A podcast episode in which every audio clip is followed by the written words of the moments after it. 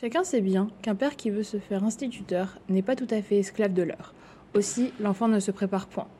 N'étant point tenu par une règle qui ne donne jamais ses raisons, il ne prend point cette précieuse habitude de se mettre au travail tout entier et en un instant. Propos sur l'éducation par le philosophe Alain. Salut à toutes et à tous et bienvenue sur DAF. Le DAF d'aujourd'hui est le DAF 30 de la Maseret Kiddushin. Alain, ou Émile Auguste Chartier, est un philosophe, journaliste, essayiste ainsi que professeur de philosophie français qui est né donc le 3 mars 1868 et est décédé donc le 2 juin 1951. Dans son recueil de pensées propos sur l'éducation, celui-ci nous explique que dans l'éducation, selon lui, a pour il y a, l'objectif de former des hommes et de faire passer les individus de l'enfance à l'âge adulte. Pour arriver à cet objectif, l'éducateur l'obligation de développer chez l'enfant le goût de l'effort et la persévérance. Pour Alain, la classe est un espace, selon lui, dédié à la raison. Il faut ainsi rompre avec l'affectif, l'univers affectif qui est représenté par la famille. Le maître, qui est un éveilleur de conscience, selon ses termes, se doit de refuser toute forme d'indulgence à l'égard de ses élèves. Il doit s'adresser à l'enfant comme à l'adulte qu'il deviendra.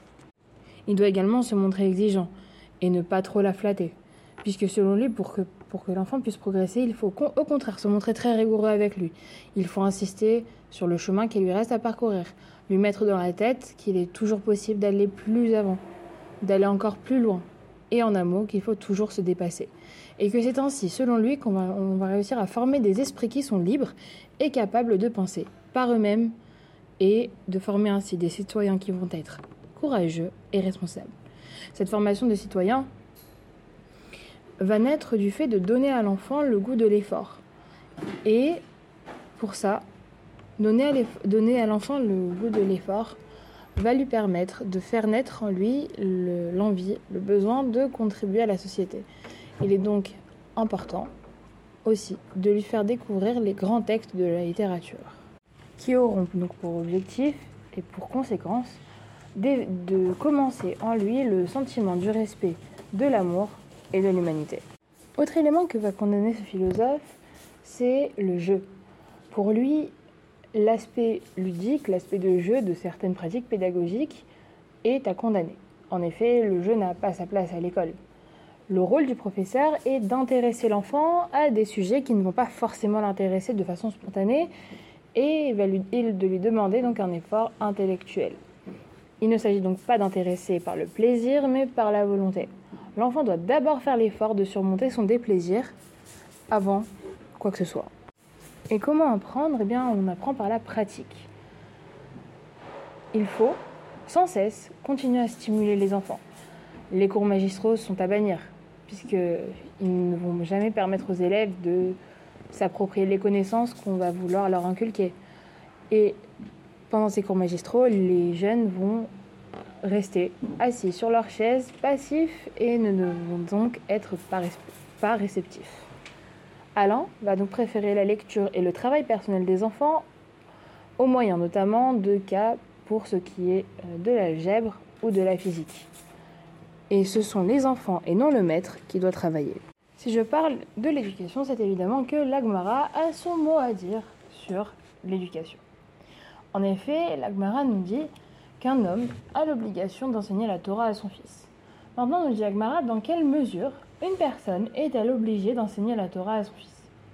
Rav nous dit dans un premier temps, au nom de Shmuel, qu'il faut imiter l'éducation de. Par exemple, on a un homme qui s'appelle Zevulun ben Dan, qui est un contemporain de Shmuel, et euh, dont le père lui a également enseigné la Bible, la Mishnah ainsi que le Talmud, les Halachot et les Agadot. L'Agmara soulève une objection. Il nous dit que si un père a enseigné à son fils la Bible, il n'est pas obligé de lui enseigner la Mishnah. Rava dit, pour expliquer cette braïta, que la Bible est la Torah et non les prophètes ou les écrits. C'est-à-dire qu'il n'est pas tenu selon Rava, de lui enseigner autre chose que la Bible. Au sujet de ce Zevulun Bendan, il s'agit pour l'Agmara d'être compris comme, comme cela. On doit enseigner la Torah à son fils, comme on a enseigné à Zevulun Bendan dans certains aspects, mais pas comme Zevulun Bendan dans d'autres aspects. C'est-à-dire qu'il faut euh, euh, enseigner à son fils comme Zevulun Bendan dans ce que le père de son père lui a enseigné, mais pas comme Zevulun Bendan, puisque là, on lui a enseigné la Bible, la Mishnah, le Talmud, les Halachot et les Agadot, alors que dans la Braïta, qui a été euh, plus haute, on doit enseigner à son fils la Bible seulement, et on n'est pas obligé d'enseigner la Mishnah, les halachot ou encore les Agadot. L'Agmara pose maintenant une question. Est-ce que le père de son père est-il est, obligé de lui enseigner la Torah? Puisqu'il il est enseigné dans euh, Devarim, et tu enseigneras à tes fils. Et par conséquence, si on regarde le verset seul, non au fils de tes fils. Autre question de l'Agmara, c'est comment puis-je comprendre le sens du verset mais fais-les connaître à tes fils et aux fils de tes fils? La réponse de l'Agmara est la suivante c'est que pour ces deux versets, cela sert à nous dire finalement que toute personne, tout homme qui va enseigner la Torah à son fils, le verset va lui donner du crédit comme s'il avait enseigné à son fils, au fils de son fils, et jusqu'à la fin de toutes les générations. Mais à ce moment-là, nous, dit l'Agmara, à quoi sert le verset et tu les enseigneras à tes fils? La réponse de l'Agmara ici, c'est que ça nous donne une limite, selon l'Agmara, à savoir que quand le verset va dire tes fils, il veut dire tes fils et non tes filles. Il y a un autre point de vue, c'est celui de Rabbi Yoshua ben, ben qui dit que tout celui qui va enseigner la Torah au fils de son fils, le verset va lui donner du crédit comme s'il avait reçu la Torah du mont Sinaï, puisqu'il est dit Mais fais-les connaître à tes fils et aux fils de tes fils. Et par-dessus, et euh, coller, à, coller à ce verset et rajouter le jour où tu t'es tenu devant le Seigneur, ton Dieu, à Horeb.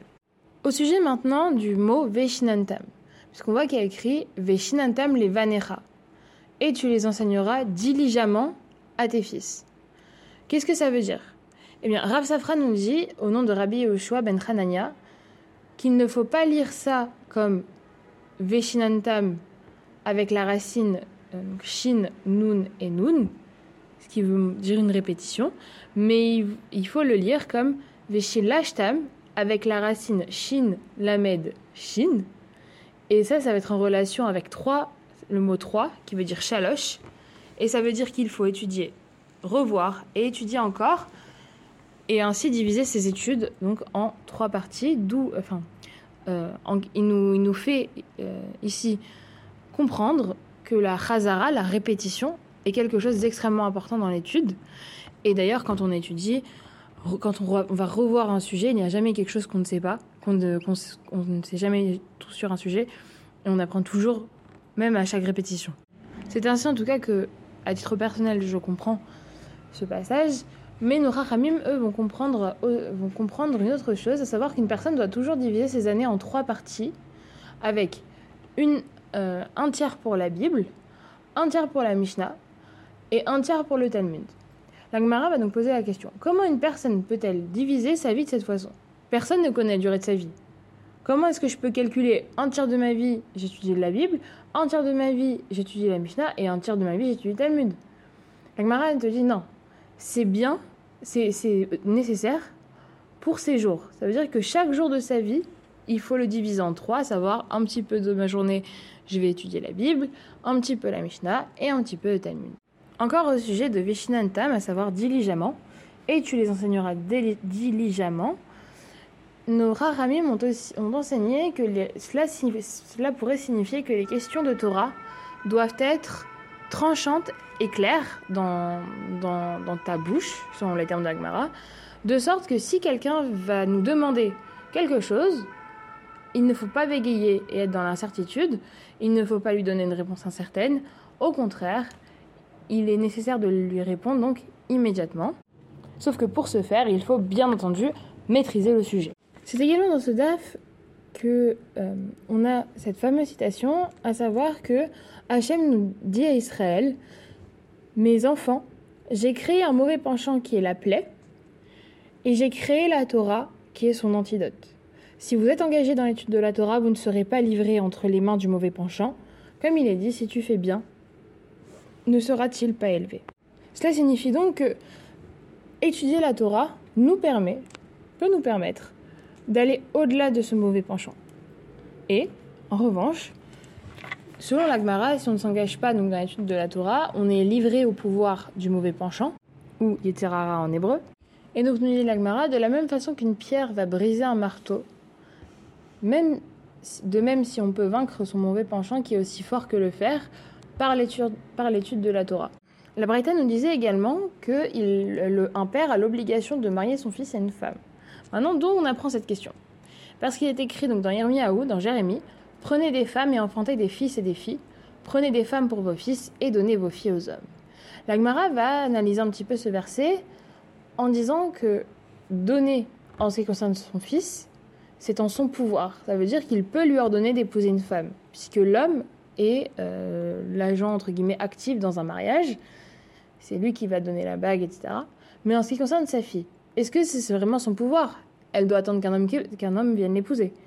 Réponse de l'Agmara, c'est ce que Irmiaou vient euh, leur dire dans le verset. C'est-à-dire que son père doit lui donner quelque chose pour sa dot, il doit l'habiller et la couvrir de vêtements euh, qui sont appropriés pour que les hommes se précipitent pour l'épouser. Il est également écrit dans cette même braïta qu'un père a l'obligation d'enseigner à son fils un métier. Et la question de l'Agmara, c'est donc d'où est-ce qu'on le sait? Riskia nous dit que le verset, on a un verset qui nous dit Profite de la vie avec la femme que tu aimes, c'est dans l'Ecclésiaste.